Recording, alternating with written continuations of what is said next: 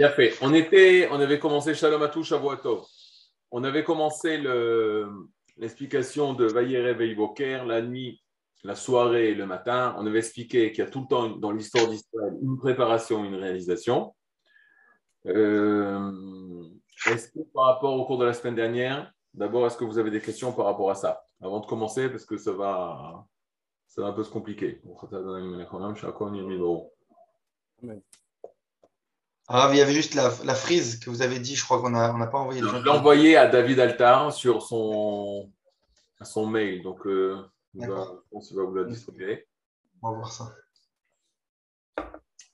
Donc, il n'y a pas de questions? Très bien, il y a fait euh, moi, ça ne me dérange pas si vous ouvrez les écrans. C'est euh, c'est plus simple pour moi, comme ça je vois des visages et pas des écrans noirs. On va le chacun comme il décide. Alors regardez, nous avons ici, euh, je vous ai résumé ce qu'on a ici par rapport au Vayere Vayivoker, soir et matin. Je vais reprendre les dernières étapes qu'on a vues. On a vu le premier temple. Quand on parlait du premier temple, le premier temple, la construction du premier temple de Jérusalem, Betamik Arishon, ça va être avec l'époque du roi Salomon, du roi Shlomo Amelech, le roi Shlomo, le fils de Dieu du roi David, qui va construire le premier temple et pendant une époque de deux ans, un an et demi, deux ans, d'après euh, les Chachamim, ça va être l'âge d'or du peuple d'Israël. C'est quoi l'âge d'or du peuple d'Israël? On est le peuple d'Israël sur sa terre. On n'est pas seulement sur notre terre, mais on a notre royauté, le roi Salomon, descendant le fils de David. Ça va être en fait le, le ben David. Pourquoi Mashiach ben David? Parce que c'est le Mashiach, le roi Ouin, Mashiach c'est Ouin, ben David, fils de David on pensait qu'on était arrivé à l'époque du Mashiach, puisqu'il était vraiment le fils de David. Et quand est-ce qu'on va savoir qu'on pensait vraiment que c'était le Mashiach? Parce qu'il va réussir à construire le Beth Amikdash, le premier temple de Jérusalem. Et pendant un an et demi, le peuple, l'État d'Israël, à l'époque, va connaître son âge d'or. Maintenant, vous savez que même si ce cours-là, c'est un cours de Emouna, et tous les cours de Emouna, il faut qu'il y ait un rapport avec la halacha c'est pas deux mondes. C'est comme le corps et l'âme. Tu peux pas dire qu'il y a le corps et ce qui se passe dans le corps, ça n'a rien à voir avec l'âme. Ou ce qui se passe dans l'âme, ça se dévoile pas dans le corps. Forcément, il y a un lien. Lorsqu'on étudie la Torah, il y a toujours le côté ésotérique de la Torah, le côté secret de la Torah, le côté euh, moral de la Torah et le côté, le côté émouna de la Torah. C'est ce qu'on est en train d'étudier, la émouna, ce que vous étudiez ici dans Yeshivat Online. Mais à chaque fois qu'on parle de Emouna, de quelque chose d'intérieur, de l'intériorité des choses, de la connaissance intérieure des choses, forcément, ça doit être réalisé dans la halacha, dans le monde extérieur. La halacha va être comment réaliser dans le monde extérieur ce qui se passe au niveau de l'âme, au niveau de l'intériorité. Alors, on ne va pas déranger, vous n'allez pas déranger à chaque fois un rab qui va vous donner un enseignement en lui demandant où ça se réalise dans le monde de la halacha parce que ce serait euh, long à expliquer et voir dans quel, mais c'est une étude importante à faire. Mais je vous donne un exemple très simple. Lorsque les Chachamim nous disent que c'était l'âge d'or du peuple d'Israël, Shlomo, on avait le Beth Amidash, on avait le temple, on avait des prophètes, Shlomo était un roi sadique qui craignait Akadosh Baruch C'était waouh à tel point que toutes les nations du monde venaient à Jérusalem écouter la sagesse de Shlomo. Tout le monde connaît l'histoire de la princesse de Sheba, la reine de Sheba, qui est venue voir euh, la sagesse du roi Salomon, etc. etc. Donc, c'était arrivé au summum de l'âge d'or du peuple d'Israël. Où ça se dévoile au niveau de la halacha, une halacha très bizarre qui dit la chose suivante. Il dit, on n'a pas le droit de recevoir des convertis, des goïms qui veulent se convertir, vous savez, à l'époque de roi Salomon. À l'époque du roi Shlomo, on ne recevait pas des convertis. Pourquoi? Parce qu'on avait peur que l'intérêt de devenir juif n'est pas pour s'approcher d'Akadosh Boukhou, de Dieu d'Hachem, mais par intérêt politique, par intérêt économique, par intérêt euh, d'avoir des droits de citoyen et d'appartenir à un grand empire. Et c'est pour ça qu'à l'époque de Shlomo, pendant une certaine période, on n'a pas accepté un converti au sein du peuple d'Israël. Maintenant, pourquoi je vous parle de cette halakha? Je parle de cette halakha parce que ça s'est réalisé. Ça se réalise de nos jours aujourd'hui. Il y a beaucoup de problèmes à recevoir des convertis parce que des fois, il y a beaucoup d'intérêt au niveau politique de devenir israélien. Pourquoi je vous fais sentir ça? Parce que de notre époque, on revit cette époque euh, très grande qui était l'époque du roi Salomon. Mais cette époque du roi Salomon, Elle a duré qu'un an et demi. Elle va durer qu'un an et demi. Ensuite, il va y avoir une chute terrible. Ça, ça va être la période du premier temple. Mais même s'il y a une chute terrible au niveau spirituel, on va toujours avoir le temple à Jérusalem, toujours avoir des prophètes et toujours avoir des rois. Il va avoir deux royaumes, royaume de Judée et royaume du Nord, certes. Il va avoir deux États d'Israël, ça va être le traumatisme de l'ONU à l'époque, deux États d'Israël, deux présidents, deux rois d'Israël, deux armées d'Israël. C'était très dur euh, pour l'ONU d'accepter une chose comme ça, mais c'est un fait. À la fin du premier temple, il va avoir la destruction du premier temple avec euh, Nebuchadnezzar, Nabucodonosor. On va partir 70 ans en exil et on va revenir. Et lorsqu'on revient, il va avoir un événement terrible. C'est quoi? C'est la disparition de la prophétie. C'est la fin de la prophétie. Lorsqu'on reconstruit le second temple, c'est la fin de la prophétie. Maintenant, on se pose la question. Je vous ai mis dans le tableau qu'on a environ les 500 ans de l'époque du premier temple, avec le roi, les prophètes, le Beth Amikdash, où il y a la présence divine. Le premier Beth Amikdash, on avait fini ça comme ça la semaine dernière, il y avait la présence divine, il y avait les Shekhinah. On va au second temple et on dit c'est la réalisation, alors qu'il n'y a plus de prophètes, le temple, il n'y a plus de présence divine, les rois qu'il y a, pas avant Hanouka, on va avoir des rois juifs, et même après, c'est des rois euh, catastrophiques, c'est les rois qui viennent des Asmonéens, c'est après l'histoire de Hanouka. Comment on peut parler de réalisation? Alors, regardez, ce qu'on a vu le potentiel pendant l'époque du premier temple, ça va être construit par l'homme. Ce n'est pas du haut vers le bas, ce n'est pas de Hachem vers l'homme, c'est de l'homme qui se tourne vers Akadosh Baruch C'est plus la prophétie que Hachem donne la prophétie aux hommes. là, c'est l'homme qui va travailler pour essayer de comprendre la sagesse divine. Ce n'est plus la période de la prophétie, mais c'est la période de la, et c'est à vous de me dire, Qu'est-ce qui va remplacer la prophétie? Allez, on va faire euh, Rabbi Yosef Tayev Shalom. On a la chance d'avoir un parmi nous. La place de la qu'est-ce qui va apparaître? Et ça, c'est très important parce que c'est un rapport direct avec le Kuzari. Le Kuzari, je vous expliquer pourquoi c'est un rapport quand vous allez me donner la réponse. Disparaît la prophétie, la névoie, et la névoie laisse la place à quoi? On est dans la réalisation, mais Comment on va, on va retrouver la, la, prophétie? La prophétie. Philosophie. Par quoi Par quoi? Je pas entendu. Par les sages, par, la, par, par les. Bien fait. Ça s'appelle la chorma, la sagesse. Chez les ça va partir dans la philosophie.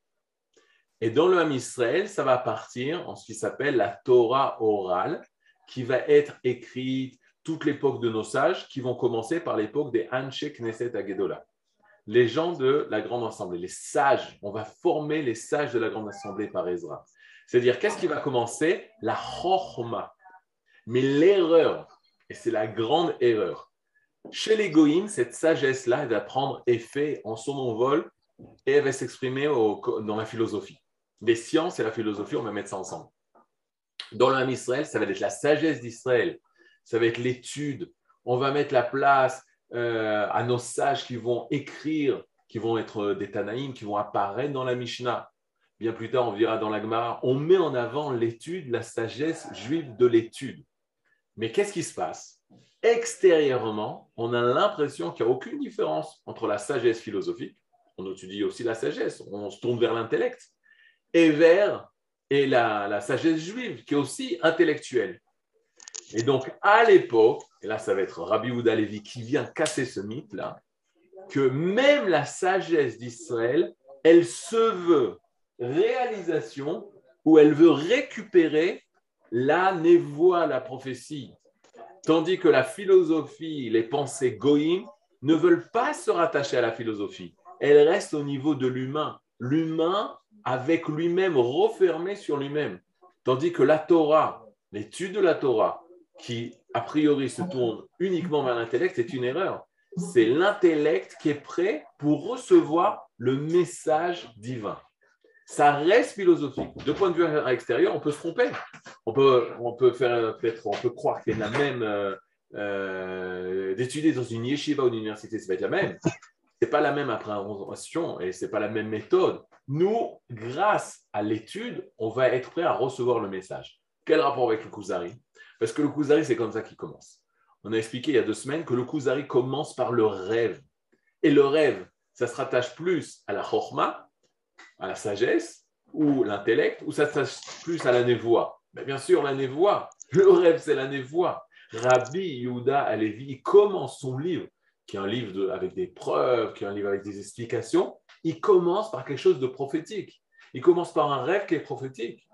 Et des personnes, je pourrais comprendre, qui commencent à lire le livre de Kouza et disent Attends, les rêves, moi, je n'y crois pas, je ferme le livre. Ce livre m'a rien à apprendre pour moi. Mais la sagesse juive, que même si aujourd'hui, on n'a plus la prophétie, et on se tourne vers l'étude, ce n'est pas une étude intellectuelle uniquement, c'est par l'intellect, on va développer notre intellect, notre connaissance, notre sagesse pour recevoir la prophétie. Et ça, c'est le but euh, du, de Rabbi Oudalevi. Et c'est pour ça qu'il s'est tourné vers les philosophes. Ensuite, les religions. Les religions, elles disent qu'il n'y a que le divin. Les philosophes vont dire qu'il n'y a que l'humain. Et nous, tout le temps, l'homme Israël, on est au milieu. On est au milieu. Le divin appelle, parle au, à l'humain. C'est ça là? Maintenant, où ça va se passer dans notre histoire? À l'époque du Second Temple. Ah, le Second Temple, vous avez Seder a fait. Après l'époque du Second Temple, catastrophe, ça va être le début de l'exil. Maintenant, l'exil, j'ai pris ici les, euh, le rêve de l'exil, la nuit de l'exil, la première partie, on parle. C'est après la notion du Second Temple, il va avoir l'écriture de l'Agmara. L'écriture de l'Agmara, ça va être cette étude énorme qui va se réaliser dans la terre de Babel, en Irak. Euh, elle va être finie d'être écrite, la Gemara, en l'an 500. Je parle en goy maintenant pour simplifier les choses, vous allez voir. En l'an 500, elle va être finie. Et c'est la première partie de, la, de, cette étude qui va être écrite avec, je poursuis, avec l'étude, avec euh, l'apparition des Géonim. Regardez ici, c'est un peu plus petit pour vous, mais j'explique. En l'an 200, je parle en goy, encore une fois, en l'air vulgaire, l'an 200, c'est l'écriture de la Mishnah. Ça appartient encore à la fin du Second Temple. La Mishnah a été finie d'écrire en l'an 200, et de l'an 200 en l'an 500, c'est l'écriture de l'Agma, ou en tout cas, c'est les, discussions de nos Amoraïm, qui sont les docteurs de Torah à l'époque de l'Agmara, qui sont au début en Israël et en Babylonie, et à la fin seulement en Babylonie, à Babel, c'est l'Irak d'aujourd'hui. Et là-bas se va développer le, peuple d'Israël en dehors de sa terre. Ça, c'est très important. Le peuple d'Israël va se développer en dehors de sa terre. Pourquoi à Babel? Une raison très simple. On leur permet d'étudier leur Torah, d'avoir une certaine autonomie politique, d'avoir le Rej Geluta, le Roche, celui qui a la tête du peuple juif en exil, et on peut vivre en tant que juif à Bavel et étudier la Torah et développer notre culture autour de l'étude de la Torah uniquement et des mitzvot, etc., sans pogrom, sans problème financier, etc., etc. Après la période du Talmud, pendant 500 ans, il va avoir l'époque des Géonim. Les Géonim, c'est aussi à Bavel, c'est Rav Sadia Gaon, c'est Rav Shrira Gaon, c'est Rav Hai Gaon, Gaon Gematria 60, 61, pourquoi 60 Pourquoi? Parce que c'est les 60 traités qui existent dans la Torah orale. Ils connaissaient tous les traités, c'était des génies, Gaon veut dire. C'était des génies de la Torah qui étaient concentrés à Babel. Et là commence l'histoire. Quand nous sommes l'époque des Gaonim, des il y avait un centre, un merkaz de Torah d'Israël qui était à Babel. Il y avait des juifs dans le monde entier qui étaient éparpillés. Il y en a qui retournent du, temps du premier temple. Euh, même Ezra, il va écrire aux Juifs d'Ashkenaz. Vous entendez ce que, lors de la construction du second temple, il y avait des Juifs déjà en Ashkenaz. Il leur dit de remonter à Yerushalayim. Les Juifs d'Ashkenaz, de, du Ezor d'Europe, d'Europe de l'Est, l'Allemagne, ils disent non, nous sommes très bien en Ashkenaz. Ils ne veulent pas reconstruire le second temple. Donc on a des Juifs dans le monde entier, mais tout le monde est conscient dans la conscience juive et de notre de Torah et de notre nation que le centre de la Torah et le centre du peuple juif se trouve à Babel. Et ça pendant une époque de 500 ans. Toutes les questions de Torah étaient dirigées en Irak. des lettres étaient envoyées de questions pour répondre à des problèmes de la communauté de tel et tel exil. Tout était concentré autour de Babel. Babel était le centre de notre nation, était le centre de la Torah. Et on y a passé presque près de mille ans. Vous vous rendez compte? Mille ans après la destruction, on va être en Babel jusqu'à l'an 900, 800, 900. La destruction du temple, c'est 68. Donc vous sentez qu'il toute cette époque-là, le Ham Israël, il a toujours été soit en Eretz Israël, après la Mishnah, après la Gemara, la majeure partie du Ham Israël est au Babel. En tout cas, les dirigeants de Torah, les richesses, euh, etc. Et même les Juifs du monde entier, lorsqu'ils portent, ils apportent, ils posent des questions aux Géonim pour répondre aux problèmes du, temps et de la halacha, et de savoir comment le Ham Israël doit se comporter, etc., la halacha, la marche à suivre, ils aident financièrement ce centre énorme de Torah, Babel. Maintenant, je vous pose la question. Est-ce que sans la terre d'Eret Israël, et je préfère que ce soit moi qui pose la question, euh, ceux qui me connaissent, alors ils vont, ils vont rire, ceux qui ne me connaissent pas, bon, ils peuvent dire que c'est une vraie question. Est-ce qu'on peut vivre sans la terre d'Eret Israël? Allez, moi je suis de Yerushalayim, de Jérusalem, de à Jérusalem.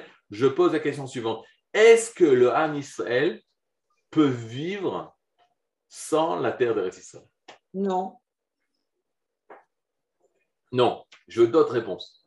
Moi, je n'aurais plus dire votre réponse. D'autres réponses. Les Shana Les Donc, on peut survivre. On peut survivre parce que pendant 2000 ans, on a dit les Shana Abba l'an prochain à Jérusalem. C'est-à-dire qu'on peut survivre, vivre. Peut-être pas, mais survivre sûrement. Et on a appris quelque chose d'assez exceptionnel que dans l'histoire qu'on avait vue, etc. On a passé plus de temps en dehors de la terre d'Eretz Israël, notre peuple, notre nation, que dans la terre d'Eretz Israël. On a passé beaucoup plus de temps en dehors de la terre que dans la terre. C'est-à-dire, le Rav Ashkenazi, le euh, Manitou disait, il y a deux prinotes, il y a Yaakov et Israël.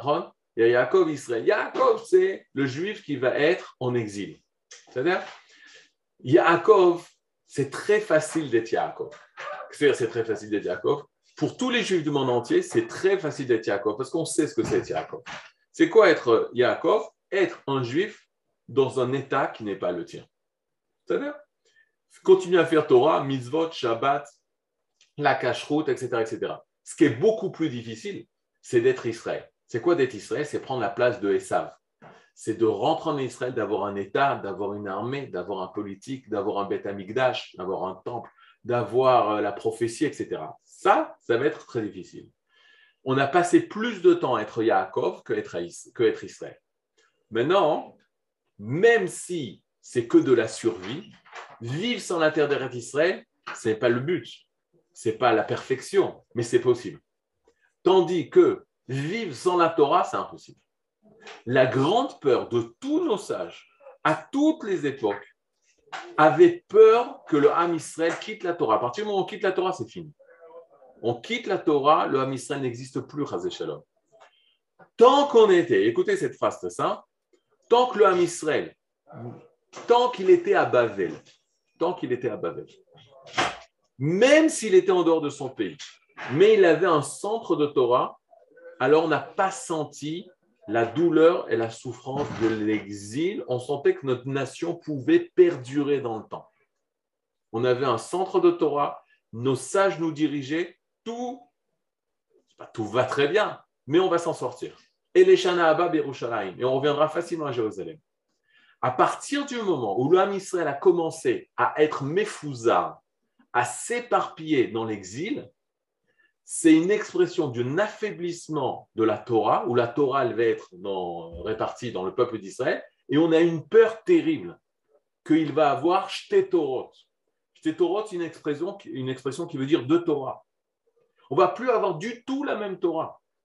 Les minahagim, c'est autre chose. Les coutumes, c'est différent. Tout le monde est d'accord qu'il y a la Torah, mais il va avoir différentes façons de réaliser ça. Mais tout le monde est d'accord de cette Torah. Mais on a eu peur que quand il y a eu le pisour, l'éparpillement, ce qu'ils appellent la diaspora, on n'aime pas ce mot, la dispersion du peuple d'Israël à travers les exils, c'était une expression de l'affaiblissement total de la Torah, parce qu'on risque d'avoir, de retrouver des communautés qui sont totalement différentes au niveau de leur comportement. Or, la Torah, c'est notre Neshama. La Torah nous dit dans ce vers euh, Dvarim, Hayom C'est quoi Hayom Azé Moshe Rabbeinu du Ham Israël Hayom Azé, ce jour-là du don de la Torah, il parle de Shavuot, il parle de Matan Torah, Niyet C'est comme ça que tu es devenu peuple, c'est en recevant la Torah.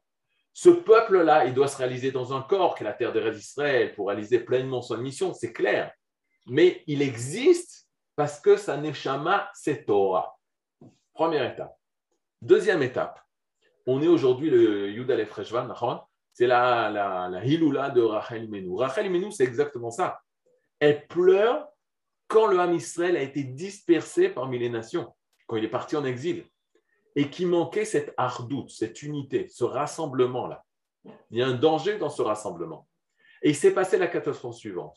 Oui, l'homme Israël de Bavel, il est éparpillé et il va partir dans plein d'exils et les Juifs vont être éparpillés dans le monde. Et là, après l'époque des Géonies, on est en l'an 1900, etc., il va avoir un pisour. Et c'est exactement ce que Aman Imarshimo va dire.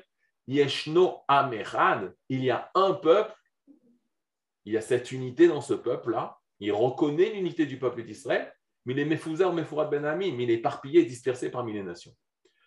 Lorsqu'il va avoir cet éparpillement, Akadosh Bourou ne laisse jamais le Ham Israël. Qu'est-ce qui va se passer? Le Ravad, Ravad Arishon, le Ravad premier, Ben Daoud, pas le Ravad euh, Avram Ben David. Rabbi Avram ben Daoud, Daoud et David c'est proche, mais ce n'est pas les mêmes. Le Ravad qu'on voit sur le Rambam, c'est Ravad de Posquière en France, en Provence. Le Ravad ici, c'est en Espagne. Il raconte l'histoire des Arba'at Ajvouim, des quatre euh, kidnappés, des quatre prisonniers. De quoi on parle? On parle qu'au moment justement où le Ham Israël s'est euh, dispersé dans les nations, est parti en exil parce qu'il y a un problème d'argent, il devait se nourrir, etc. Au niveau politique, Akadosh Bourou, c'est lui qui fait cette action. Alors, faites très attention. C'est Hachem qui entraîne ça. Rien ne tombe entre les doigts d'Akadosh Bourou. C'est Hachem qui entraîne cette galoute. Mais en même temps qu'il entraîne sa galoute, il va préparer la Géoula. De quelle manière? Il va avoir, depuis la ville de Bari en Italie, à l'est, sud-est d'Italie, il va avoir quatre Géonim et leur famille, une partie de leur famille, qui partent en bateau pour récolter de l'argent en Eretz Israël. C'est-à-dire, on est dans les années 800-900. C'est des Géonim. C'est quoi un Gaon? Il connaît toute la Torah. C'était eux qui faisaient partie de, ces grands yeshivot à Bavel. Ils partent sur un bateau. Lorsqu'ils arrivent sur la mer Méditerranée, ils sont pris par des pirates. Les pirates vont vendre ces Géonim. Ils vont vendre à la ville d'Alexandrie, les Juifs de la ville d'Alexandrie vont euh, faire pidion jouim, vont racheter ces prisonniers. Donc il y a un des Géonim qui va en Égypte, Alexandrie. Il va avoir à Kérouan, en Tunisie, ils vont aussi racheter Pidion Jouim, ils vont racheter un des Géonim, donc la Tunisie. Et il va avoir un troisième en euh, Sfarad, en Espagne. Et le quatrième, les Chachamim ne, savent, pas exactement où il est arrivé. Mais là, on va avoir trois Mogdim, trois foyers, trois centres de Torah qui vont se dévoiler. En Égypte, en Tunisie, Afrique du Nord, donc euh, aussi du côté de Djerba, etc. Kérouan, c'est entre Tunis et Djerba. Donc euh, la Tunisie, l'Afrique du Nord, en tout cas, et Sfarad et l'Espagne. Et là va se développer la Torah d'Israël. On est à l'époque des Gonis. Ah. Et le Rabbeinu Gershom euh, en Ashkenaz, c'est pas un des quatre Rabbeinu Gershom, c'est pas des quatre, c'est euh, un peu plus tard. Plus tard. Donc, comment ils sont arrivés en Ashkenaz, on ne sait pas vraiment ils... Ashkenaz, ils sont arrivés, il y en avait depuis, comme j'ai dit, depuis Ezra, il y en avait. Mais c'est trois Géonim d'après le Ravad, qui a écrit un Sefer Kabbalah qui explique justement comment la transmission de la Torah s'est faite, c'est eux qui vont permettre à ces exils différents de reconstruire, de continuer la Torah, pas de reconstruire, eux, les Gaonim, ils connaissaient cette Torah. Ils vont continuer la Torah qu'ils avaient en Babel et la ramener vers l'Égypte, l'Afrique du Nord et Sfarad. Quand, quand ça se passe, il y a un affaiblissement, un affaiblissement spirituel des communautés, parce qu'on est en exil, affaiblissement de la Torah, mais Akadosh Kadosh on voit ces Géonim, et Akadosh Kadosh fait une deuxième étape. C'est quoi la deuxième étape? Là où le monde philosophique s'élève, les pensées philosophiques s'élèvent, où les chrétiens font des guerres et font la conquête, ils vont faire les, croisades, ils vont vouloir conquérir le monde, et l'islam va aussi vouloir conquérir le monde, Akadosh Borou va emmener une échama particulière. Souvent, dans chez les historiens, ils se posent souvent la question est-ce que c'est les événements qui font les héros ou c'est le héros qui crée la période? Est-ce que la période de l'histoire, c'est elle qui a formé les héros ou non, c'est le héros qui a transformé l'histoire? Chez nous, dans la Torah, c'est clair. C'est le héros, le gibor, qui va transformer l'histoire. Parce que Akadosh Bourou, comme nous dit le, Midrash, Akadosh Bourou a vu qu'il y avait très peu de sadikim. Il a fait le compte depuis le début de la création jusqu'à la fin de l'histoire. Il a vu qu'il y avait très peu de sadikim. Alors le Midrash, il dit, chez Talam, il les a plantés dans chaque génération. Au lieu de mettre toute une période avec que des sadikim, il les a plantés quand il veut dans chaque génération. Qu'est-ce que ça veut dire ça? Ça veut dire qu'Akadosh Bourou, il sait à quel moment faire apparaître tel tzaddik. Le tzaddik, il est venu parce qu'il est le gdol ador, le grand qui va faire grandir la génération dans laquelle il se trouve. Et c'est pas par hasard que le Rav Sraim est venu à son époque. Et c'est pas par hasard que le Rav Kook est venu à son époque, parce que c'était une âme qui était grande pour venir et expliquer la Torah, de quelle manière elle s'est dévoilée à l'époque où c'est dévoilé. C'est pas par hasard que le Baal Shem Tov, il est né à l'époque où l'homme Israël était justement en chute au niveau spirituel et qui avait besoin d'un approfondissement de la Torah grâce à la Chassidut. Et qu'est-ce que va faire Akadosh Bokhu au XIe siècle? Il va emmener une échama énorme qui s'appelle Rabbi Yehuda Alevi. Et ce Rabbi Yehuda Alevi, alors qu'on est à une époque où la philosophie explose, où la, chrétienté explose, l'islam explose, tous ces courants, le Ham Israël est affaibli spirituellement, matériellement, exilé, dispersé, non connaisseur de sa Torah, plus de centres d'études qu'on à l'époque, la Gemara, les Gaonim, etc., etc. Akadosh Bokhu envoie la solution par Rabbi Ouda Levi. Et Rabbi Ouda Levi va se concentrer sur trois sujets dans le Kuzari et ça c'est important pour comprendre euh, pourquoi ce livre, il va se concentrer, premier sujet, il va parler du, de Am Israël. Am Israël. Bien avant les mitzvot, avec la Torah, mais qui est Am Israël Cette spécificité du Am Israël, contrairement à toutes les religions. Deuxième sujet qu'il va traiter, Geulat Israël, la libération d'Israël. Et troisième sujet qu'il va traiter, c'est Eret Israël. Ces trois sujets-là, Am Israël, Eretz Israël, la terre d'Eretz Israël, le pays, la Shana Abba le retour en Eretz Israël, et comme ça se finit le livre. Le livre se finit par la montée de Rabbi Ouda Levi en Eretz Israël. À la fin du livre, il monte en Eretz Israël. Et c'est ce qu'il va faire de son vivant. Il va monter en Eretz Israël. Il va mourir là-bas. Mais il va monter en Eretz Israël.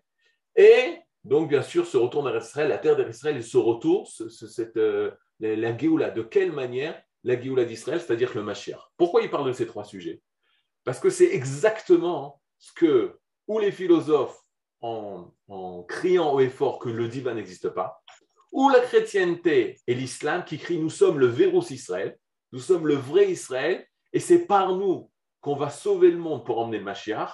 Le Rabbi Ouda Levi va faire un combat de quelle manière? Pas avec des épées, pas avec des avions, comme on peut faire aujourd'hui, qu'il faut faire ça aujourd'hui, mais au niveau de la pensée. Il a, il a emmené Akadosh Borusset Neshama pour écrire le livre du Kuzari pour sauver le Ham Israël. La solution existe. Et dans l'Ham Israël, quand la solution existe, on est rassuré. Parce que ça prendra des années, mais on a la solution. Le Gaon de Vilna, et là ça se complique, on est au XIe siècle, Gaon de Vilna c'est 18e siècle, début 18e siècle, il va dire à tous ses élèves, il va dire à tous ses élèves que le Sefer Akuzari, qui conseillait d'étudier Chovot Alevavot de Rabbi Bachia Ben Pekuda, le, comment s'appelle, le devoir des cœurs, donc c'est un livre de base de Emouna, mais il disait, mais Sha'ar le chapitre qui parle des preuves de l'existence de Dieu, à la place de Sha'ar il disait qu'il faut lire et étudier Sefer Akuzari de Rabbi Uda Levi, parce qu'il est kadosh vetaor, parce qu'il est kadosh, saint et pur. Ve ikare emunat Israël vetora pluim bo. Et l'essentiel de la d'Israël et de la Torah dépend de ces livres. Qu'est-ce que ça veut dire dépend de ces livres? Il dépend de ces livres, c'est-à-dire que si tu veux comprendre Israël et Torah, l'essentiel de la tu es obligé de lire ce livre. Gaon. Gaon Devina, ce n'est pas un conseil. Tu as du temps à perdre, tu as du temps libre, tu veux avoir des, bonnes connaissances, étudie, déjà, euh, étudie euh, le Kuzari. Non, Ikare Munat Israël, l'essentiel de la Emuna. Sinon, une personne ne va pas avoir l'Emuna. Comment c'est possible? Il fait toute la mitzvot, il fait toute la Torah, il étudie l'Agmara. Si tu n'as pas étudié Sefer Akuzari, tu as des manques de compréhension de ce que c'est Israël et Torah. Et Akadosh Boko nous a pas laissé. On y va. On a sur mille ans, il y a mille ans, Rabbi Ouda Au milieu, 400 ans plus tard, il va emmener une autre Neshama qui va continuer ce que Rabbi Ouda Levi a commencé, qui s'appelle, allez-y vous,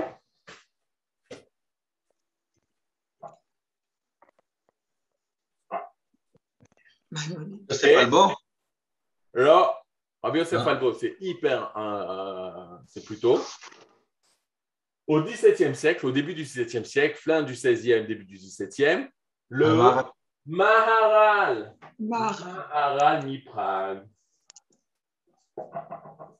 Ok, Maharal mi-Prague. Moreno arabe, il s'appelle aussi Yehuda, et c'est aussi un Lévi. Bon, c'est-à-dire peut-être il y a un micré, peut-être il n'y a pas de micré, chacun il décidera. C'est aussi un Lévi, et lui va continuer dans son œuvre encyclopédique de Emouna, il va continuer Israël, il va parler d'Israël, du Ham Israël, il va parler aussi des Rets Israël, de la Géoula, et c'est lui qui va continuer ce que Rabbi Ouda Levi a commencé. Maintenant, c'est très dur de voir ça. Mori et Rabbi, Rabbi Yoshua Zuckerman, il disait la Mishnah, écoutez bien ça, la Mishnah, la Mishnah c'est très concis, très, très, très euh, résumé, et la Gemara, c'est, on explique tout, c'est énorme la Gemara. C'est le Talmud. Il disait la Mishnah de la Emouna, c'est Kuzari. C'est le livre de Rabbi Udalevi. Les cinq livres, les cinq discours qui sont dans le Kuzari, c'est l'essentiel de la en petit, en raccourci, en résumé. La Gemara, le Talmud de la Emouna, c'est le Maharal de Prague. C'est-à-dire donc, on y va. Il y a 800 ans, Rabbi Ouda Levi. Il y a 400 ans, le Maharal de Prague, en plein milieu de la galoute, de cette galoute. Parce que quand commence Rabbi Ouda Levi, c'est le début de la difficulté de la galoute. Après, le, pourquoi Maharal de Prague? Vous avez compris, c'est Akadosh c'est fou. Corée de Roth Mirosh, il y a un passage qui dit Hachem, les générations avant. On part en galoute. On était le Merkaz, écoutez bien, on était le Merkaz, le centre, en Bavel le Ham Israël explose dans le monde, part de Babel. Mais il va encore se concentrer Égypte, il va se concentrer Syrie, il va se concentrer Afrique du Nord, Tunis, Djerba, etc., même Alger, Sfarad. Et ensuite, il va euh, Provencia, les stages de Provence, en Europe, etc. Quelle est la deuxième fois où il va avoir une explosion de l'exil? Après l'acquisition des Juifs d'Espagne puisqu'en Espagne, il va avoir la grande communauté qui va être là. Et en 1492, il va avoir une deuxième exil. Là, d'après les sages, c'est le, le point le plus dur de la galoute. 15e. Qu'est-ce que fait Akadosh Baruch Il envoie une autre Neshama. C'est qui? C'est la Neshama du Harizal, c'est la Neshama Rabbi Yosef Karo, mais ça va se dévoiler par l'écrit dans les Neshama du Maharal de Prague. Là aussi, au même intermédiaire, au même, euh, euh, après cette explosion de l'inquisition des Juifs d'Espagne, il va avoir la Neshama du Maral de Prague qui va nous expliquer les, les fondements de notre Emouna pour nous faire tenir pendant cette galoute encore plus difficile qu'à l'époque de Rabbi Yehuda Levi. Et à la fin, quand le Ham Israël est à la fin de la galoute, qui l'envoie? Qui l'envoie à Kadosh Baruch Quel âme il envoie à Kadosh Baruch Le Chavetz Nachon, mais qui va expliquer ce qui se passe au niveau de la Emouna Le Rav bah ouais. les Cohen. En Birlan, on s'est élevé encore à un autre niveau. Rav, Abraham. Voilà, Rav. Oui. Rav, le Maharal, de son vivant, il n'était pas très connu, non? C'est ce que j'ai compris. Mais même Rabbi Yehuda Levi, il n'est pas connu. Il est connu que des sages. Le peuple ne connaît pas Rabbi Yehuda Levi. Mais Otpam, je répète, Rabbi Yehuda pendant 1000 ans, personne ne l'a étudié. Le Maral de Prague, pendant 400 ans, personne ne l'a étudié. C'est seulement aujourd'hui qu'on étudie ça. Vous savez que le Maral de Prague, il a été étudié seulement par les Admourim, par les, ceux qui étaient les chefs de la, des Chassidim. Eux, ils étudiaient le Maral de Prague. personne n'étudie le Maral de Prague. Mais dans l'âme Israël, c'est tout le temps comme ça. Le sage, à partir du moment où il a mis par écrit la solution, après, ça va être transmis, ça va prendre mille ans, ça va prendre mille ans. Mais on a la solution. Donc, c'est C'est un peu, par exemple, l'histoire de Jacob, l'histoire de Hanouka. Tu te balades, tu apprends l'histoire de Hanouka. c'est quoi l'histoire de Hanouka? Euh, Il y avait des Grecs. Qu'est-ce qu'ils ont fait les Grecs? Ils ont fait euh, l'athlétisme, l'art, euh, la culture, l'esthétique avant l'éthique, etc., etc. Tu te balades dans la rue, tu vois un stade, tu te balades dans la rue, tu vois une université, tu te balades dans la rue, tu vois un Sénat, tu vois tout ce que les Grecs ont fait. Tu dis quoi? On a gagné on a perdu On a gagné. On a gagné. Même si extérieurement, tu vois l'influence grecque, mais nous, on a trouvé la solution. À Hanouka, on a la solution. Il faut la travailler, il faut la dévoiler, il faut la mettre par écrit, il faut la réaliser à notre niveau, mais on a la solution. Le changement qu'il y a eu dans la Toda, dans la prise de conscience de nos sages à l'époque de Hanouka, grâce aux Grecs, on a compris quelque chose. Maintenant, il faut le réaliser. Mais on a la solution. Étudie la Torah, tu auras la solution contre la Grèce. Mais la Grèce, elle, est là. La Grèce, elle est présente. La Grèce, elle est à, 1000% ici. mais on a la solution. Le Maral de Prague n'a jamais été étudié, mais on a la solution. Et la preuve, c'est quoi? C'est qu'aujourd'hui, on réétudie le Maral de Prague. Aujourd'hui, sur Internet, voilà, on étudie Rabbi Uda Levi, on étudie le Maral de Prague. Et donc, le Rav disait le, la Gemara c'est le Maral de Prague. Et il finissait la halacha, le Shulchan Aruch de la Emouna, c'est le Rav qui est venu à la fin de la galoute, dans ce passage de galoute Géoula, dans ce passage d'exil et de libération du retour en Israël, et il te donne à la la marche à suivre, comment réaliser cette Emouna qui était en attente, en étude uniquement pendant mille ans, comment on doit la réaliser aujourd'hui concrètement sur notre terre? C'est-à-dire Donc ça, c'est très important. C'est euh, le bêta midrash quand nos, nos élèves nos maîtres nous ont enseigné le Kuzari. Ils ont reçu du Rav Ziouda, qui a reçu du Rav lui, et qui se dit directement que la continuité de Maral de Prague et Rabbi Yehuda Levi. Facile.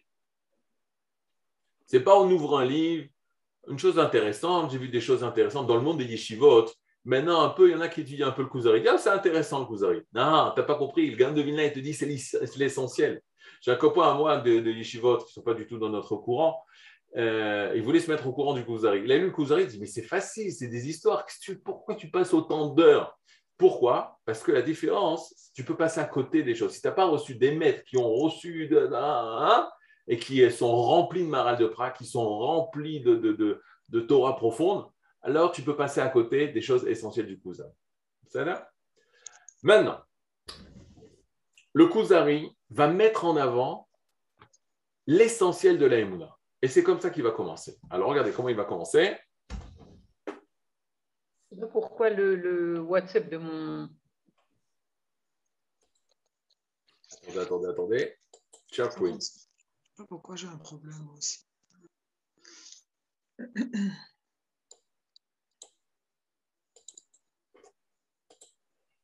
Aïe, aïe, aïe.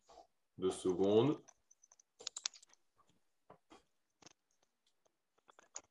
Donc, le, le roi des Khazars. Comment ça fait que ça Voilà. Le roi des Khazars. Vous voyez le texte ici?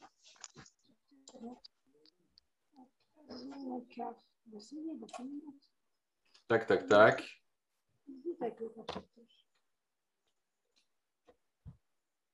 Est-ce que vous voyez le texte? Anachnu ma'aminim. Oui, Ken. Oui Yudalef. Vous voyez Yudalef? Ok. Donc ça, c'est la base. La base, Rabbi Yuda Levi va faire en sorte que le roi se désespère de l'islam, se désespère de la chrétienté et se désespère bien entendu de la philosophie. Et il pose la question, Yehudi. Yehudi, c'est très très péjoratif dans le langage du, euh, du, euh, du roi des Khazars il va se tourner au Chaver. Chaver, c'est le Talmud Chacham, c'est le sage. Et il lui répond, donc le rabbin, on va appeler le rabbin, en fait, c'est comme je vous ai expliqué, c'est Rabbi Uda Levi, lui-même, et il va dire.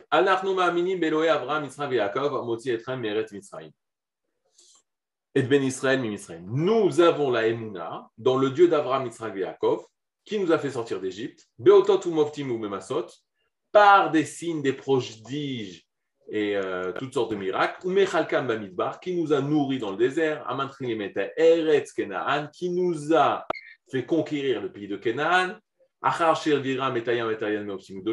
nous avoir traversé la mer et le Jourdain avec de gros miracles, Shalach Moshe Betorato, il nous a envoyé Moshe son et sa Torah, avec sa Torah, et ensuite des milliers de Nevi'im qui nous mettent en garde de la Torah, Miyadim Shomra, qui nous disent qu'on aura d'un bon salaire lorsque, si on réalise les paroles de la Torah, et des punitions si l'inverse. Et nous, croyons, nous avons la émouna dans tout ce que est marqué dans la Torah. Il a fait mort.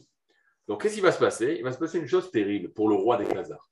Le roi des Khazars, par la philosophie, cherchait une raison logique de l'existence ou euh, de savoir est-ce que Dieu désire des actes parfaits? Rappelez-vous? Il a des experts du, euh, du, philosophe qui dit Dieu ne s'intéresse pas à toi, même s'il existe, il ne s'intéresse pas à toi. L'islam et la chrétienté, chacun a raconté des histoires qui ne se sentaient pas concernés par ça, mais tous commençaient par, et c'est ça le, le, le, chidouche, tous commençaient par dire Je crois au Dieu qui a créé le ciel et la terre. Il y a un Dieu qui a créé le ciel et la terre. Maintenant, quand j'étais petit, j'avais déjà raconté ça parce que c'est pas chou me dit tout ce que tu as vu dans, ta, dans ton enfance, c'est Kadosh Bourou, tac, il a fait exprès. J'avais 12-13 ans, on voyageait en voiture d'Aix-en-Provence à Marseille pour aller étudier euh, au collège à Marseille. Et euh, il y avait une personne dans la voiture qu'on accompagnait. Et il dit la chose suivante. Il dit, il y a un rabbin d'Israël qui, venait de, qui vient de Bethel. Donc c'était Israël que je connaissais, mais Bethel, je ne connaissais pas. Il vient de Bethel, il a commencé à nous enseigner le, livre le livre du Kuzari. Kuzari, c'est un nom bizarre. Ça fait quoi Kuzari, c'est juif ça. Il dit c'est un, un, rabbin qui, un rabbin qui parle avec un roi goy et qui va réussir à le convertir. Et il nous dit, pour passer le temps euh, sur la route, il dit, tu sais ce qu'il lui dit? Il lui dit, moi, notre foi, notre, notre croyance, c'est au Dieu qui nous a fait sortir d'Égypte. Et il n'a pas dit au Dieu qui a créé le ciel et la terre et qui nous a fait sortir d'Égypte.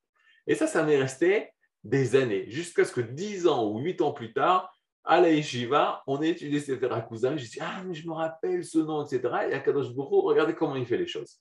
Maintenant, pourquoi c'est important cette histoire? Quand que j'avais besoin de ça pour euh, que ça devienne plus mature dans ma pensée euh, infantile, mais pour dire la chose suivante. Rabbi Ouda d'après les historiens, soit son beau-frère, ou soit le beau-père de, ou soit son beau-père, il y a des marlocotes, c'était Rabbi Avram ibn Ezra. Rabbi Avram ibn Ezra et Rabbi Uda Levi, ils sont liés par alliance. Maintenant, Rabbi ibn Ezra, combien de c'est un génie de la Torah, quand vous regardez son commentaire sur la Torah, donc lui aussi il est en Espagne à la même époque de Rabbi Uda Levi, c'est trois, quatre lignes tu regardes le Qu'est-ce qui est difficile dans Rabbi Abraham Ibn Ezra? C'est trois, quatre mots pour te dire euh, une, bombe, une bombe atomique. Des fois, on compare le Rav Cherki avec euh, Rabbi Abraham Ibn Ezra, parce que Rabbi Abraham Ibn Ezra, c'était ma part comme ça. Il était, euh, il, dit des choses que tu t'attends pas et il te renverse tout. Et là, quand tu vois Rabbi Abraham Ibn Ezra sur, le, sur son commentaire de la Torah au sujet de Anochi Hashem Elokecha, le premier d'Iber, la première parole des dix commandements, Qu'est-ce qui est dit dans les dix commandements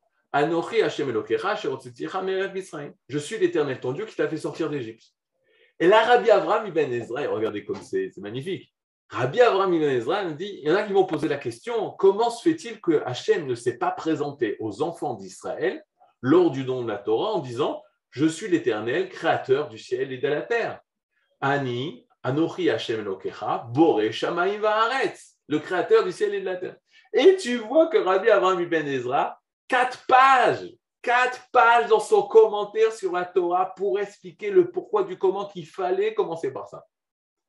Mais qui lui a posé la question? Rabbi Ouda Levi. Rabbi Ouda Levi lui a posé à Rabbi Abraham Ibn Ezra cette question. Pourquoi Hachem, lorsqu'il s'est dévoilé, il a dit Je suis l'éternel ton Dieu qui t'a fait sortir d'Égypte Pourquoi il ne s'est pas présenté? En Dieu créateur Et de là, tu vois qu'à l'époque de Rabbi Ouda Levi, il cherchait lui-même. C'est pas qu'il avait une histoire, il cherchait Torah. Il cherchait ce qu'est-ce que la Hachem nous enseignait lorsqu'il nous a dit Je suis l'éternel ton Dieu qui t'a fait sortir d'Égypte. Il aurait dû marquer créateur du ciel et de la terre. Et sur ça, Rabbi Yehuda Levi nous donne cette perle extraordinaire. Il nous dit La Emouna, ce n'est pas une connaissance de l'intellect. La Emouna, c'est une connaissance qui dépasse l'intellect. La Emouna, c'est quelque chose qui est une expérience de vie sur laquelle tu vas dévoiler que tu, sur la, par rapport à laquelle tu as une certitude de vie. Ce n'est pas des présomptions, ce n'est pas des suppositions, c'est une réalité à laquelle que tu as rencontré. Et le Ham lorsqu'il est sorti d'Égypte, je peux vous assurer qu'il n'était pas pendant la création et qu'il n'a jamais vu Akadosh Baruch créer le monde. La seule chose qu'il a pu voir, c'est qu'il est sorti d'Égypte. Ça, il a vécu sur ce qu'il a vécu, la névoie, la prophétie va expliquer ce qu'il a vécu. Et là, vous avez la perle de Rabbi Yehuda Levi, ce qui veut nous, aider à découvrir. L'Aemuna, c'est cette certitude intérieure qui vient d'un vécu expérimenté, et la prophétie va nous expliquer le vécu et le véhiculer par le peuple d'Israël. C'est un peu difficile, mais on n'est qu'au début. Bezala attaché. Shavua Tov Shielachem. Shavua Tov merci beaucoup, Toda Rabba. Et, et voilà, Shavua Tov Shavua Tov. Fantastique.